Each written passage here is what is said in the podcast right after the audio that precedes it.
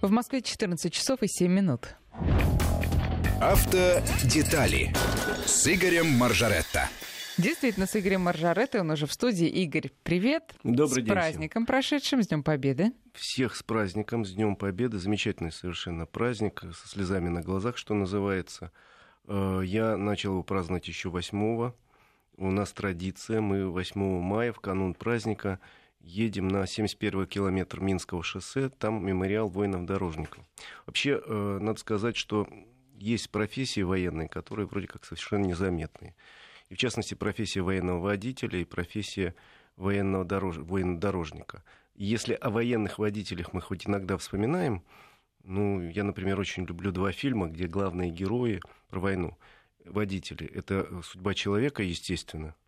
Бондарчук блестяще сыграл я не могу без слез смотреть этот фильм, вот реально. И второй фильм, который знают меньше, там тоже есть эпизодическая роль военного э, водителя. Это фильм «Балтийское небо» 60-го года примерно, где играла масса великолепных актеров, и для многих был первый фильм. Э, и э, там совершенно чудесная эпизодическая роль Георгия Женова, он водителя играет, который ночью через Ладогу перевозит одного из героев, и у него за головой висит котелок, и все время бьет по голове. И герой говорит, слушай, что ты не снимешь этот котелок, он же тебя по голове бьет. Он говорит, поэтому и не снимаю, потому что иначе усну. Дорога белая, озеро, лед, засыпаю, а это меня будет. Маленькая роль, но очень впечатляющая. И у нас есть несколько памятников военным водителям. Кстати, очень хорошая традиция. Все водители, когда проезжают современные мимо этих памятников, гудят. Один такой на берегу как раз Ладоги стоит, на трассе Кола, один на трассе Дон в районе Каменска-Шахтинска, по-моему. Да, и в районе Брянска, я знаю, памятник военным водителям. А памятник дорожникам один. Извини, а доро... военные дорожники, что это такое? Это люди, которые строили дороги во время войны, потому что надо было перемещать технику, надо было перемещать людей, вывозить раненых. Нужны были дороги хоть какие-то, нужны были мосты. Это же все в результате боев уничтожалось со страшной силой, а воины-дорожники насколько я помню цифру, построили в условиях боевых, вот война, снаряды рвутся рядом, пули летят. Они построили 100 тысяч километров дорог, между прочим. Миллион метров мостов построили. Надо было навести мосты. И вот мемориал воинам-дорожникам на 71-м километре Минского шоссе, если будете проезжать, обязательно просигнальте в память. Там очень красивый памятник, который поставили лет 15 назад, скульптор Ковальчук, я с ним был знаком. И он поставил по вместе с отцом, который был как раз во время войны в этих местах воевал. Они с отцом поставили великолепный памятник э, воинам-дорожникам, очень красивый. Там рядом часовенка есть, площадка для отдыха. Вот мы mm-hmm. туда ездим 8 мая каждый год, возлагать цветы, ну, просто такая традиция. Я считаю своим долгом. 71 километр Минского шоссе будете проезжать, просто погудите, а если будет настроение, остановитесь, посидите, подумайте, посмотрите. Там красиво, там просто красиво. Почему 71 километр? Потому что это точка, где остановили вот в этом направлении немцев в 41 году. Дальше они не прошли ни на, одно, ни на один метр. Так что всех с праздником. У всех у нас в семье были вот свои я ветераны. Спросить, да. какие у тебя есть э, такие семейные фронтовые истории? У меня нету фронтовых историй, потому что один мой дед погиб в 42 году под Сталинградом и, естественно, ничего не рассказал. А второй мой дед э, сидел всю войну. Так получилось. В 39-м забрали, в 53-м сказали, извините, Александр Иванович, мы вас по ошибке. В каком? Сказали, что... В 53-м. А, 53 Ну, все стандартно. Да. Я, э, это такое словосочетание «забытый полк». Есть бессмертный полк, есть забытый да, полк. Да, к сожалению, сидел, вот да. так получилось. У меня, я считаю, типичная история нашей страны. Один погиб, второй сидел. Да. Ну, а что поделать, жизнь такая. Воевала очень масса родственников, каких-то двоюродных дядьев и так далее. Но вот есть у нас и, ну, и погибший свой. тот, который под Сталинград. Да, да, да, есть. Вот, так что с праздником всех причастных, а причастны мы все к этому празднику, потому что у каждого в семье есть дед, прадед, который был на фронте, я, если не был на фронте, в тылу ковал победу. Э, вчера э, смотрел парад, очень красивый парад. Но мне больше интересовала не техника, а действительно красиво, как ходят. Особенно девушки. Ну, девушки как-то меньше мне понравились. Ну, в смысле, тоже понравились. Ну, вот военные. Я в свое время тоже учился ходить строевым шагом. Но так я, не, конечно, не смог. Очень было красиво, но и техника была красивая. Посмотрел, кстати, на, э, кабриолет «Аурус». Очень, Вот. меня, очень меня Это впечатлил. какая-то новая модификация, говорят. Это совершенно новая модель. Он отличается от того, что нам показывали. А нам уже показывали из линейки Аурис, Аурус. Показали уже седан, лимузин. И на картинках показали э, внедорожник. А теперь мы вот в телевизоре увидели кабриолет, два кабриолета даже, специально сделанные для парадных выездов. Но без, без сомнения это будет и серийная модель. Он э, носит те же фамильные черты, что и все автомобили семейства Аурос. То есть вот э, передняя часть совершенно идентична, рама идентична, э, двигатель такой же, как на седане и кабриолете, но при этом он э, абсолютно отличается, потому что он двухдверный, две длинные двери сделаны для удобства входа-выхода пассажиров и водителя. Ну и в этих конкретных автомобилях там несколько доработок для того, чтобы можно было принимать парад. В частности, там стоит хитрая система, которая ограничивает скорость 20 км в час, ну есть такая кнопочка, условно говоря, и придающая при этой скорости повышенную плавность хода, не То есть дергает. просто вот нажимаешь кнопочку и едешь, и Ну, водитель никакая да. педаль не нужна тут. Видимо, для- да. Для регуляции Значит, ну и плюс к скорости. тому там есть специальная ручка, за которую держится военачальник. Если обратили внимание, он правой рукой отдает честь, а левой держится. Там специальная ручка есть, потому что действительно, как бы плавно не ехал автомобиль, все-таки это автомобиль, а Красная площадь, она покрыта Не очень брусчаткой. ровная, Не да. очень ровная. И, во-вторых, насколько я знаю, там есть специальные микрофоны, которые усиливают голос человека, потому что... э, Прям встроенная в машину. да, конечно. Вот это встроенная да. в машину. То есть э, говорит, э, условно говоря, министр обороны, а его слышно в любом конце Красной площади. То есть какая-то система усилительная есть. Но эта модель вряд ли будет серийной. Эта модель точно не будет серийной. Будут выпущены еще, я думаю, несколько автомобилей, потому что нужны они не только в Москве для парадов, а и в других местах. Во-первых, э, Кто-то там заинтересовался, какой-то шейх, по-моему. э, А, в- Плюс будут серийные автомобили, ну, такие же, но без ручечки, для э, удержания. Хотя, может быть, по заказу каких-то руководителей других стран или военных министров других стран такие автомобили и будут сделаны. Выглядит он шикарно, конечно, согласись, Катя. Да, конечно. А какая там мощность, интересно? Ну, вообще у Аурус какая? У Ауруса что-то около 600 лошадиных сил. Там, Так всего лишь, Да, восьмицилиндровый двигатель, девятиступенчатая коробка передач э, российского производства. Двигатель, насколько я знаю, создавался вместе с компанией Porsche. Э, И, соответственно, должна быть будет линейка двигателей. Пока только существует восьмицилиндровый, но будет э, сделан и 12, и 4 цилиндровый для разных автомобилей, разных модификаций. Ведь это планируется целая линейка. Будет, еще раз говорю, серийный микроавтобус, будет серийный большой внедорожник и будет серийный небольшой внедорожник. Плюс уже седан есть, лимузин есть, кабриолет есть. То есть смотри, какой э, богатый набор на одной платформе. Но это правильная точка зрения, правильный подход, потому что есть единая модульная платформа, на которой можно разворачивать серийное производство целой линейки автомобилей. И вот это уже правильная коммерческая идея. Это не то, что там один автомобиль для одного конкретного руководителя сделали. Да. А бывает такое в мировой э, практике, когда вот э, э, фирмы, которые производят такие элитные автомобили, а, параллельно еще запускают такое массовое какое-то производство, ну, той же марки, но совершенно другие автомобили уже такие для, для обывателей. Как правило, нет.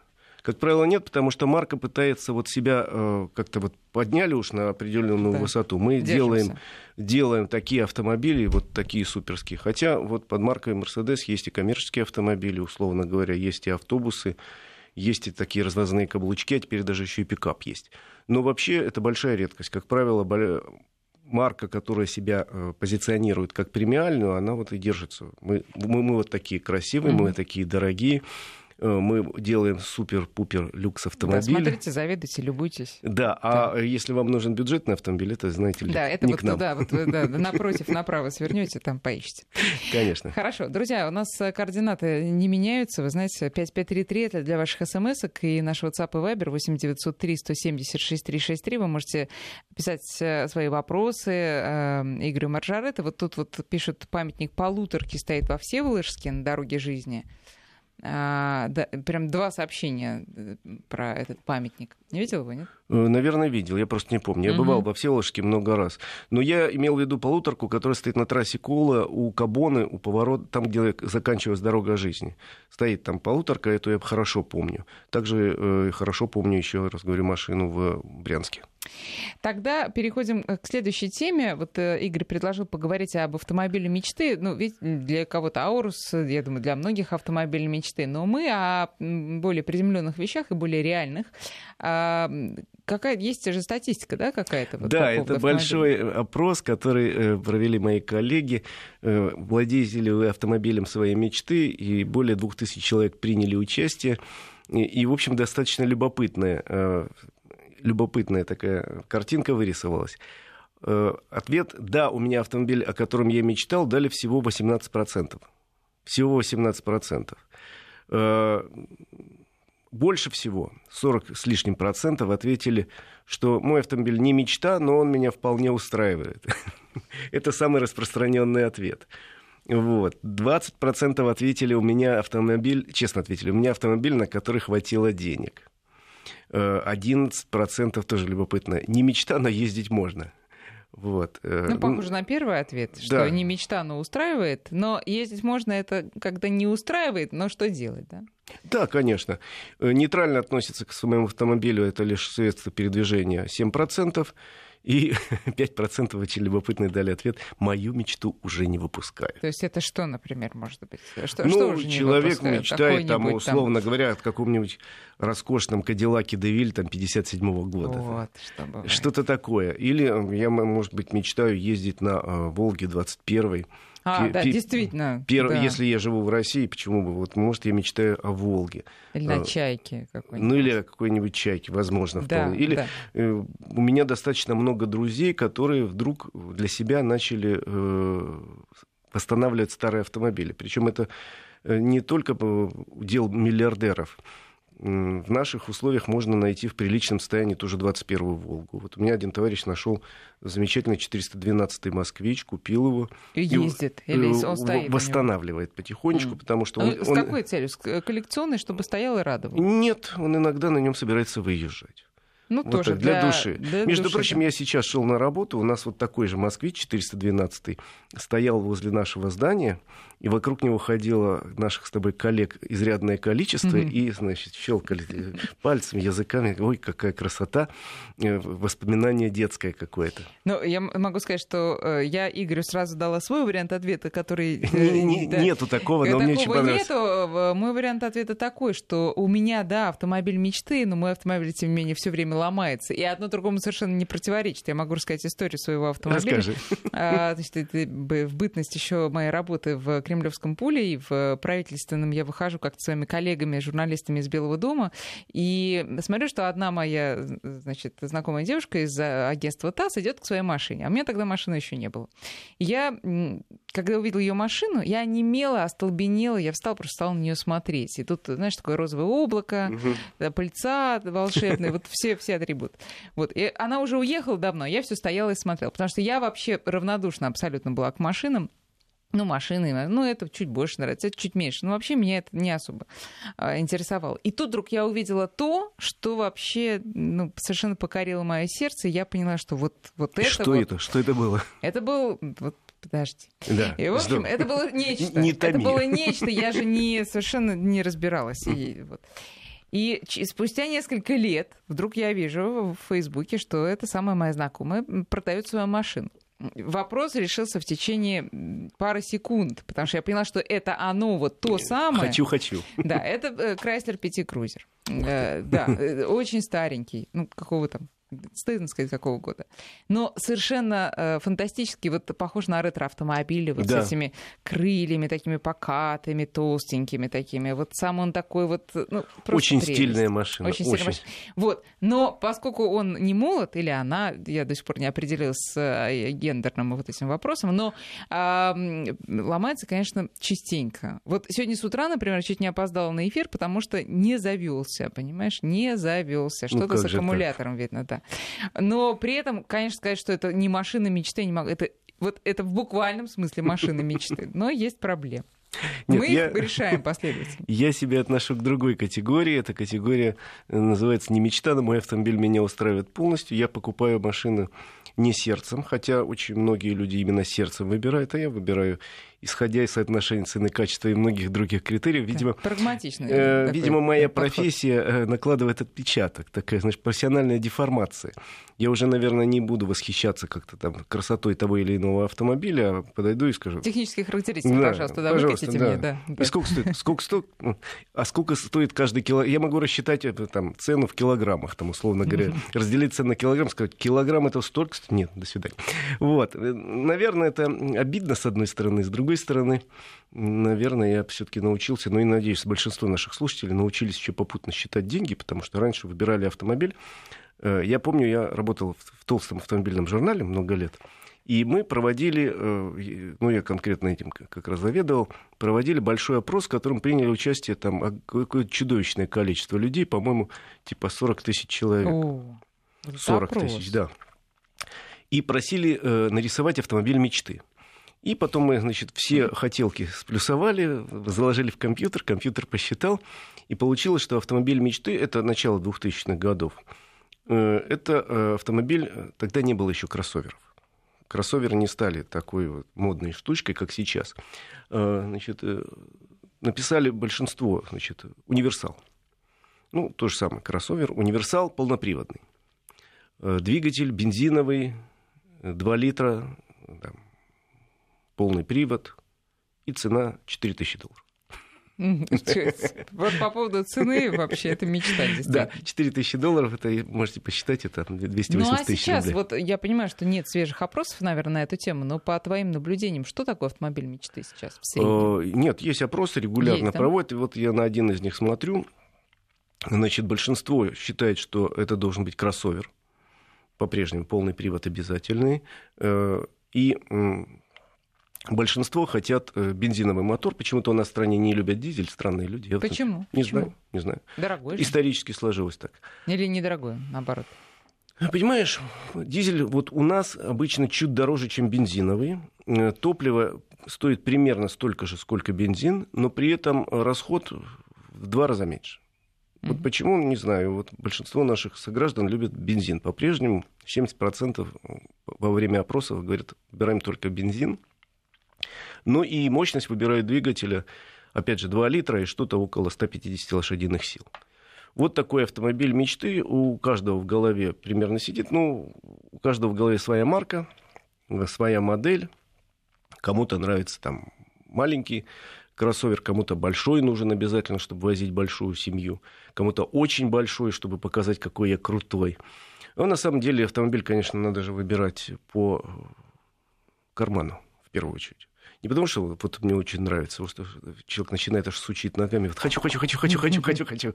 Ну, одно дело, когда это красивая женщина, которая может себе позволить. Другое дело, когда это молодой человек, который зарабатывает, условно говоря, 50 тысяч рублей в месяц, а покупает автомобиль за 3 миллиона. Э, залазит в кабалу долговую. Ты знаешь таких, да, людей? Конечно. Да? Ну, полным-полно таких, куда у нас очень много людей, которые выбирают машину, потому что, ой, как я хочу, и влазят в такую кредитную кабалу на много лет. Машина которой... давно уже на свалке, а ты да. все продолжаешь. И платить. причем у нас э, по-прежнему в голове у многих э, существуют некие стереотипы, что встречают по одежке, значит, я должен приехать на встречу на, крутом, на дорогом будет, автомобиле. Я не могу приехать на автомобиле Лада. Почему? Ну вот мои там контрагенты не поймут. Мой начальник цеха меня не одобрит. Вот. Но на самом деле это все более, более чем глупости. Никто не встречает уже, ну, только очень странные люди по автомобилю. Ну да, для главы государства очень важно. Вот наш глава государства пересел на автомобиль отечественной марки, и это очень правильно. А для обычного э, человека, кем бы он ни работал, там, условно говоря, врачом, там, я не знаю, начальником цеха или там, менеджером высшего звена, по-моему, марка автомобиля играет уже вторичную роль. Вот мне уже так кажется. Во всяком случае, я же много езжу за границу и смотрю, на чем там ездят. Э, типичный автомобиль для Европы называется теперь, вот у меня есть собственная классификация, называется «Палка-тряпка 09». Э, это небольшой автомобиль, хэтчбэк, класса «Б». Э, у которого маленький бензиновый двигатель объемом 0,9 литра или дизель, 0,9 литра, еще раз повторяю, трехцилиндровый, как правило, механическая, то есть ни о чем, короче. механическая коробка и очень простенький салон, вот то, что называется тряпка. И все это европейцев прекрасно устраивает, и большинство даже э, каких-то менеджеров высшего звена на таких машинах ездит. Uh-huh. А почему бы и нет? Ведь автомобиль это, в конце концов, в первую очередь средство передвижения, чтобы доставить меня из точки А в точку Б. Ну, не будет у нас э, у э, русского человека, у россиянина, точнее говоря, вот такого менталитета. Нет, так, нам такие машины к нам даже не поставляют. Вот, Ни одна вот, компания... Вот. Смысл, смысл. Никакой коммерческой выгоды от этого не будет никогда. Друзья, сейчас мы делаем небольшой перерыв после новостей вернемся к разговору. Я напоминаю, что вы можете прислать свои вопросы 5533 э, для ваших смс и наш WhatsApp и Viber 8 903 176 363. И Игорь Маржарета будет вас дожидаться здесь буквально через несколько минут. Автодетали. Вести ФМ. Первые о главном. Автодетали с Игорем Маржаретто. 14.35. Продолжаем разговор. Друзья, есть уже смс от вас, от наших слушателей. Можете прислать еще 5533. Это на, WhatsApp, на смс-портал и WhatsApp и Viber 8903 176 363. Сейчас обязательно прочитаю. Но еще у меня возник вопрос, если уж мы говорили про машину мечты, а машина, поддержанная машина мечты, как выглядит? Ну вот, например, э, какой километраж должен быть ну, в идеале, да, чтобы вот ну, не развалилась она завтра? Я понимаю, что это от многих факторов зависит, но... Во-первых, это зависит от того, кто был предыдущим владельцем как он относился к машине. Если он ее любил, холил или лелеял, хотя бы регулярно проводил ТО, там, я не знаю, мыл ее, там, я не знаю, чистил, как коня любимого, то, соответственно, машина может быть и десятилетней, и ничего страшного. А если, условно говоря, такой есть категория спиди-гонщик, который выжимает из машины все соки, гоняет ее поперек э, борозды, что называется, и тут и годовалая машина может быть в таком состоянии, что страшно глянуть. Поэтому... Но, тем не менее, мы же всегда смотрим на пробег. Да, конечно. Э, в принципе, э, могу сказать следующее. Для современного автомобиля три года не возраст. Поэтому автомобиль, вот если вы ищете подержанный, лучше его искать в возрасте, ну, скажем, там 3-7 лет. Вот, вот в этой вилочке это совершенно нормальный. Пробег сейчас средний у городского автомобиля, вот страховая компания, например, считает, когда средний пробег, они говорят примерно 20 тысяч километров в год. Соответственно, для э, трехлетней машины 60 тысяч это норма. Если у автомобиля на спидометре 5 тысяч, это вопрос задуматься, угу. потому что, ну да, бывает там, собственно... Купил, стояло. Купил, да. стояло. Бывают такие случаи, но крайне редко. В основном это говорит о том, что пробег скрученный, и вполне да. реально, что там уже третий круг пошел, угу. что называется. Для современного автомобиля э, пробег более, скажем так, 150 тысяч, это еще не криминал, но уже повод задуматься, потому что, в принципе, э, рассчитан сегодняшний агрегат, двигатели, имею в виду коробку и подвеску, они рассчитаны примерно на 200 тысяч километров пробега без ремонта при э, нормальном уходе. Больше 200 тысяч, это уже, э, значит, вы свяжетесь с большим ремонтом. Но еще раз говорю, если пробег, условно говоря, год, количество лет умножьте на 20, на, на 20 если сильно меньше, это повод с подозрением относиться к этому автомобилю. У тех, кто э, профессиональных механиков, скажем так, кто занимается автомобилями, есть свой набор э, примет, по которому можно установить возраст автомобиля. У меня тоже свой есть, допустим. Э, я достаточно быстро могу установить и, и реальный пробег, и э, реальное состояние автомобиля. Но большинство людей такими навыками не обладают. И на вторичном рынке у нас, к сожалению, ходит по разным оценкам от 30 до 80% автомобилей, они со скрученным пробегом. Вот такие ужасные цифры. У нас автодилеры уже много лет э, просят Государственную Думу принять какой-нибудь закон, ввести наказание за скрученный пробег, потому что у нас это шалость. Угу. Никак не наказывается. В Германии, в Соединенных Штатах это уголовное наказание. Это обман потребителя. Связано чем серьезно. Да, конечно. естественно, да. И это серьезное уголовное наказание с серьезными сроками. У нас пока это, значит, ну, ну что, скрутил, ну что, шалость, ну, пожурили, нехорошо ты сделал, Вася. А что мне? А что мне за это будет? Ну, ничего не будет. Поэтому на вторичном рынке, выбирая машину, надо делать это очень аккуратно. Во-первых, э, надо... Э, вообще идеальная машина, которую вы покупаете на вторичном рынке, это знакомая машина. То есть у вашего брата, дяди, тети, товарища школьного есть автомобиль, который вы наблюдали по жизни, вы доверяете этому дяде, брату, товарищу, э, и знаете, как он ездит. Вот этот автомобиль идеальный. К сожалению, такое встречается редко, но все-таки поищите сначала такой. Да, тут я читаю э, сообщение к твоим словам о том, что в Европе вообще в ходу самые простенькие машины, не буду повторять эту э, а, а, а, обзывалку. Да. Мужчины в костюмах выглядят солидно, пока не узнаешь, что они работают на мужчин в джинсах и футболках. Ну, да. К машинам это тоже относится.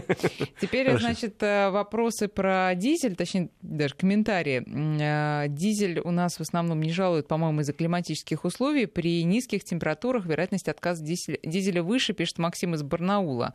И, по-моему, он же, нет, другой слушатель, а, ну, о том же. Вот я, например, за дизель, но не в Сибирь, где по ночам мороз до 45 градусов, и машина ночует на улице. Печальный опыт заставил поменять на бензин. Вот так. Вы знаете, при э, морозе в 45 градусов не всякий бензиновый автомобиль да, заведется, если честно. Я езжу на дизель, на дизеле с большим удовольствием. У меня уже не первый дизель. Э, при температуре 30 градусов автомобиль, которому сейчас 5 лет, заводится, в общем, легко и беспроблемно.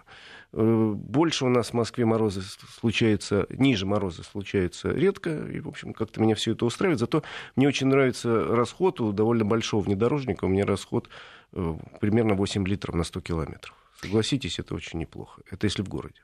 Теперь по поводу перспектив развития рынка электрокаров в ближайшие 5-10 лет спрашивают. Вы знаете, э, вопрос, как говорят, конечно, Но интересный. уже стоят. Спасибо большое за вопрос. Обычно да. говорят, когда да. не знают, что ответить. Я знаю, что ответить, потому что у меня есть своя точка зрения, и я с ней согласен. Значит, это редкая удача. Для России на сегодняшний день электромобиль э, — это игрушка, причем с неясными перспективами. Вот честно вам скажу. Дело вот в чем. Дело, во-первых, в нашем довольно суровом климате. Дело в наших расстояниях. И на сегодняшний день э, дело в, наших, в нашем невеликом богатстве, скажем так. Дело в том, что автомобиль априори, вот на сегодняшний день, если вы поставите автомобиль с бензином, в скобках дизельным двигателем, а рядом поставите такого же класса электромобиль, электромобиль будет стоить в три раза дороже. В три раза дороже. И не надо обольщаться, что там электричество, там дешево, вот дешевле заправлять. В три раза дороже, еще раз повторяю, потому что очень дорогая технология производства батареи. И пока не изобретена емкая, дешевая батарея, перспектив у электромобиля в нашей стране нет. Потому что весь парк электромобилей в нашей стране примерно 3000 машин, 3000 машин при парке в 45 миллионов автомобилей. Вот посчитайте, сколько там нулей после запятой в процентах. И это потому, что это очень дорогая игрушка. У меня есть два знакомых, у которых есть электромобили. Причем это два очень успешных в жизни человека. У, у них есть у каждого по загородному дому, где стоит собственная зарядная станция. И у каждого О, в офисе... Вот так вот даже. Да. И в офисе у них тоже стоит по зарядной станции. И летом каждый из них с большим удовольствием и с понтами едет на работу на электромобиле самой престижной мировой марки Тесла. Вот. А, понятно. Но у каждого из них это как минимум третий автомобиль в гараже. Так что, э, если у вас есть лишние 100 тысяч долларов, вы можете купить и ездить на работу. Летом очень удобно ехать. В нем он тихо едет, красиво едет. И э, можно парковаться в Москве где угодно, даже там, где написано 380 рублей в час. Да, да. Ну а где же еще парковаться? Не там же, где написано 40. Только Нет, там, где 380. Но еще раз говорю, из-за дороговизны пока этой технологии, из-за сурового климата, потому что, смотрите, вот сегодня даже у самого, самого продвинутого электромобиля э, заявленный пробег что-то около 300 километров. То есть он может на одной зарядке проехать 300 километров. А в условиях зимы это 300 километров в условиях лета, причем не жаркого лета. В условиях зимы эти 300 километров превращаются, уверяю вас, в 50 километров в лучшем случае. Это если пробок нет. Сурово. Потому что надо включить зимой обогрев лобового стекла, правильно? Обогрев заднего стекла, обогрев салона, обогрев сиденья, фары, и все. И вот там, значит, шкала, где вот показывает э, количество оставшихся... Ну, собственно, а поедете в следующий раз, вот пока все это обогреешь. Да. Значит. У нас э, одна замечательная британская автомобильная марка э, начала продажу в Москве кроссоверов электрических. Я ездил на таком кроссовере, фантастические ощущения, класс. То есть садишься, вот в космос летишь. Но они устроили пробег на этих кроссоверах из Москвы в Санкт-Петербург ехали долго, потому что по дороге пришлось два раза подзаряжаться, а зарядка занимает сейчас, если хорошо надо зарядить, хотя бы на 80%, примерно 2-3 часа. Ну, при наших расстояниях это автомобиль летний, поездка. летний автомобиль для поездок по городу. Угу. Зага, ну, я в одной, у одной компании там просил, говорю, дайте мне на выходные электромобильчик, у них такой маленький есть, сирит. Дайте мне покататься. Они говорят, не дадим. Я говорю, почему? Надо за батарейку посадишь. Они говорят, «Э, куда ты поедешь? Я говорю, на дачу поедешь. Поед... Они говорят, не доедешь. Я говорю, слушайте, у меня дача близко. Они говорят, не доедешь, не надо рисковать. Прекрасная машина. Так, хорошо. Значит, еще тут несколько комментариев. А моя машина мечты — это полупустой автобус, который всегда подъезжает к остановке ровно через минуту после того, как я на ней появился. Класс. Да. Мне очень нравится эта мечта. Да. А тут, кстати, про автобусы, Игорь. Вот э, такое сообщение. У вас замечательная передача о легковых автомобилях, Игорь. А почему нет передачи об автобусах и микроавтобусах? Ведь это тоже большая и важная часть автомобильного движения на дорогах. И дальше вот тут пишут уже по-серьезному. А, автобусы ПАС, в отличие от того же АвтоВАЗа, совсем не, не меняли ни конструкцию, ни общий дизайн за последние 40 лет. И как результат эти автобусы под запретом в Казани, например. На их место переходят зарубежные там ну, и так далее марки. Вот Вадим из Уфы пишет. Я про автобус... Во-первых, сейчас же программа про автобусы. Отдельно. Я в прошлый раз рассказывал, я в Питер ездил в выходные в прошлые на автобусе. Я брал микроавтобус Citroёn Space Tourer отличный. Мы двумя семьями поместились. Четверо взрослых и четверо детей. При этом категория «Б». Моя вполне угу. подходит. Дизель 2 литра, 150 сил, автомат. Прекрасная машина, 8 литров расход э, солярки. И самое смешное было, я рассказывал в прошлой программе, и еще раз предупреждаю, у нас есть замечательная трасса М11. И она сдана пока частично. И там есть очень большой кусок Тверской и Новгородской области, 330 километров. Катя, великолепная дорога, покатайтесь. Очень красивая, но там пока четыре заправочки маленьких, по два пистолета в каждую сторону. Четыре в одну, четыре в другую. И а дорога такая, она вот провоцирует, так и хочется нажать на педаль газа. Вот так и хочется разогнаться, потому что камер там пока мало, разрешенная скорость 130, народ летит под 180. О-о-о. Невероятно. Народ летит под 180, оголтел, потому что очень хочется, потому что такая дорога хорошая. Э, аварий, кстати, там нету, потому что убивает не скорость, а убивает плохая дорога, а тут дорога великолепная. Э, ну и очень было смешно наблюдать, потому что ближе уже к Питеру, Э, на двух последних заправках выстроилась очередь на заправку в километр, mm. условно говоря, потому что народ как нажал на педаль газа, а ты представляешь, какой расход топлива там, условно говоря, на 150 километров в час? Совсем не такой, как на 50. Совсем не такой. И человек разгоняется, опа, смотрит, а у него уже красная лампочка горит. Кое-как дотягивает до маленькой заправки, а там очередь. А я на дизеле себе так тюх-тюх-тюх-тюх-тюх-тюх.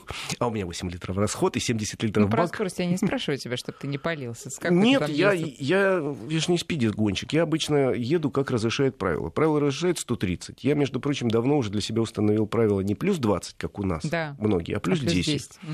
Тем более я, в общем, умею считать расход топлива и понимаю, что э, идеальный расход топлива, например, современного автомобиля находится где-то вот э, в пределах 90-120 километров. Выше 100 120 уже очень серьезно вырастает, причем кривая такая стремится в бесконечность, что называется. Поэтому ну, оно, конечно, хочется иногда погонять, но при этом прикидываешь, а надо ли, а дотяну ли я до заправки. Вот на дизеле дотяну.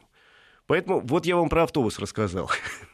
Понятно. А, тут э, заинтересовались э, словами, ну, твоими словами о том, какой должен быть километраж, какой должен быть пробег, и про скрученные, значит, угу. цифры. Вот э, по поводу, а, значит, пробега Сергей из Москвы пишет, Солярис 2014 года, пробег, внимание, 325 тысяч километров, ходовая еще жива, сцепление прошло 319 без проблем.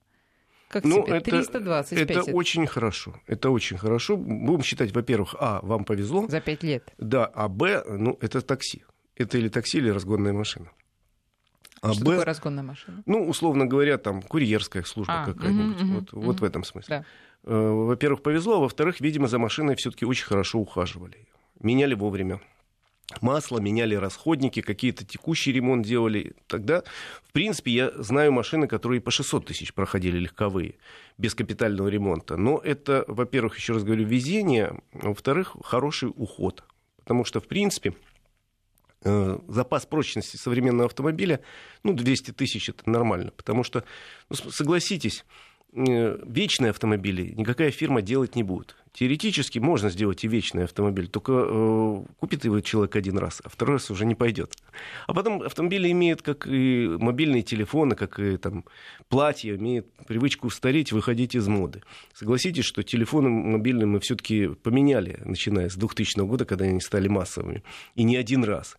И автомобили тоже надо менять, в принципе. Ну, э, знаешь, э, потом возвращается мода на ретро-автомобили. В связи с этим вопрос от слушателя. Просит тебя пару слов сказать о машине Saab 9000. Знаешь такую машину? Я вот сейчас посмотрел. Конечно. 94 -го года. Предлагают за небольшие деньги, очень нравится. Вот машина мечты. 94 -го года. Это чья машина-то вообще? Это шведская. Шведская, К да. сожалению, фирма Saab не выпускает уже автомобили. Это огромный концерн шведский, который выпускает самолеты вообще-то. А у них было отделение, ну, отделившееся отделение, Мгм. давно уже самостоятельное, которое выпускало долго автомобили. Потом она попала э, в компанию General Motors. Э, А когда General Motors в восьмом году э, банкротили, в общем, пришлось избавиться от дочек, и дочки не все выжили. В частности, Saab не Мгм. выжил. Его несколько раз перепродавали уже неработающим. Сейчас, говорят, на его костях собираются возродить производство электромобилей. Ну, не знаю, как получится. Но, в принципе, это очень любопытные машины по дизайну и по начинке. Эти же машины все с авиационными корнями. Они все сильно напоминали самолеты и все славились какими-то своими э, драйверскими черточками.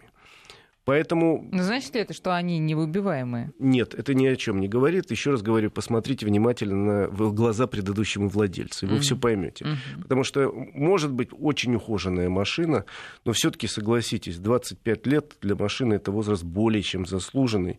И если вы, конечно, любите ретро, а машина в хорошем состоянии, ну, можно купить, но не рассчитывайте на долгую эксплуатацию, потому что на постоянную долгую эксплуатацию, потому что все-таки усталость есть и у металла, и у других материалов, и у двигателя, и вряд ли э, такая машина годится для ну, такого интенсивного использования круглые сутки.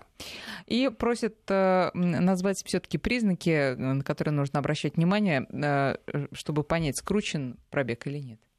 Вы знаете, тут много, э, собственно, как много вещей, которые показывают, что у автомобиля гораздо больший пробег, чем нет. Я, например, если это механика, обращаю внимание в первую очередь на чехол э, ручки переключения передач. Он у, новой машины, новой, у старой машины должен быть старый. Если эта машина не новая, условно говоря, а, э, значит, э, вот этот чехольчик свеженький, значит, старый износился очень хорошо, значит, пробег у него гораздо больше. Для механики это хорошее средство. Вообще много э, есть, э, у разных, еще раз говорю, людей есть разные свои какие-то вот точки, где он Приметы, смотрит. Да. Кто-то смотрит в первую очередь, например, на э, прокладки двери, насколько она изношена. Кто-то смотрит на оплетку руля. Я вам сказал, на что я бы в первую очередь посмотрел на механики. Потом можно смотреть на двигатель, на подтеки двигателя, на подтеки масла, ну, на, на элементы подвески и так далее. То есть, ну, вообще, если вы выбираете подержанную машину в неизвестном месте, у неизвестного человека покупаете, лучше пригласите специалиста, а еще лучше заехать на сервис, поднять ее на подъемник, посмотреть на нее снизу. Потому что уже будет все понятно по подвеске, сколько она реально прошла Мгм. Потому что, может быть, там 20 тысяч у нее на, на одометре, а посмотрите на эту подвеску и поймете, что эту машину, вот то, что я сказал, поперек борозды гоняли многие годы и не- э, нещадно совершенно. Да. Ну что, давайте теперь, сколько успеем новостей недели, а, Да. попросим Игоря прокомментировать. Ну вот, например, мне попалась новость о том, что новые правила будут выдачи номеров. А, В ГИБДД будут э, только присваивать номер, а выдавать будут в другом месте. Что это такое? Ну, там немножко э, вот так и не так, что называется. Значит, у нас 4 августа вступает в силу полностью закон о регистрации. Новый закон, его приняли год назад, э, но он вступал поэтапно. Вот основной этап, финальный, 4 августа, когда э, появится разрешение выдавать номера не только в ГИБДД, а и у дилеров. Во всяком случае, дилеры, если захотят, они такую функцию себе могут взять, и многие уже сказали, да, мы хотим, потому что это конкурентное преимущество, потому что человек приезжает, ему говорят, вот, пожалуйста, вот, вот твоя машина, а хочешь, мы тебе сразу ее зарегистрируем и номер повесим, и ты уедешь уже с готовыми документами.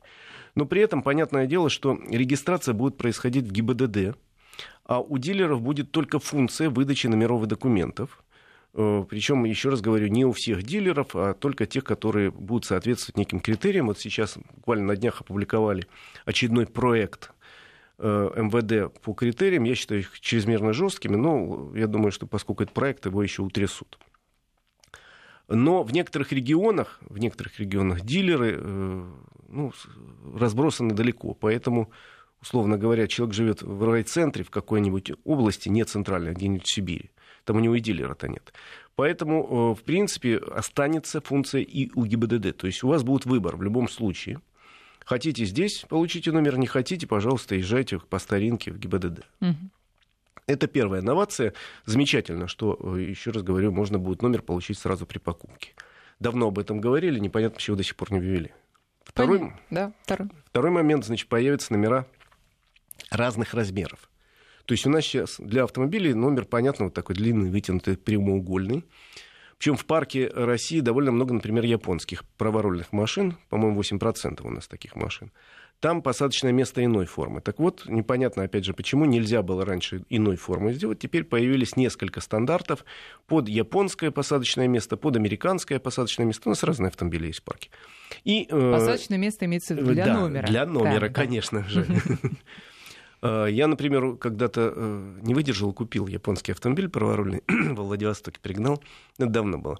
Так вот, там именно такое посадочное место, куда обычный номер нельзя в собачьи, как бы ты ни старался, но они к этой машине сразу подарили набор переходников угу. и лампочек, чтобы подсветку вывести. Да. А сейчас этого не нужно будет сделать, можно будет заказать сразу номер прямоугольный. Ну, то есть, условно, если у тебя там американская машина, а у них такие номера э, ближе к квадрату, да. чем да, то э, просто заказывай себе такой же да, и ставь себе, Ставь. ради бога.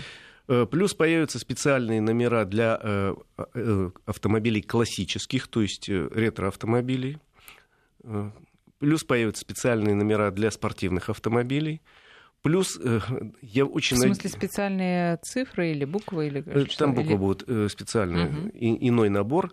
Это для автомобилей, ну, который предназначен, например, для участия в ралли, спортивные автомобили. Им сейчас запрещено появляться на улицах вообще. Только вот на треке и все появится специальный номер, который позволяет доехать до этого самого трека, то есть ограниченное использование, но можно на дорогах общего пользования по пути, условно говоря, к вот полигону. Игорь, спасибо большое. Как всегда, было все очень интересно. И ждем тебя снова через неделю. Игорь Маржар, это был с нами. Дорогие друзья, вам спасибо за внимание и до встречи.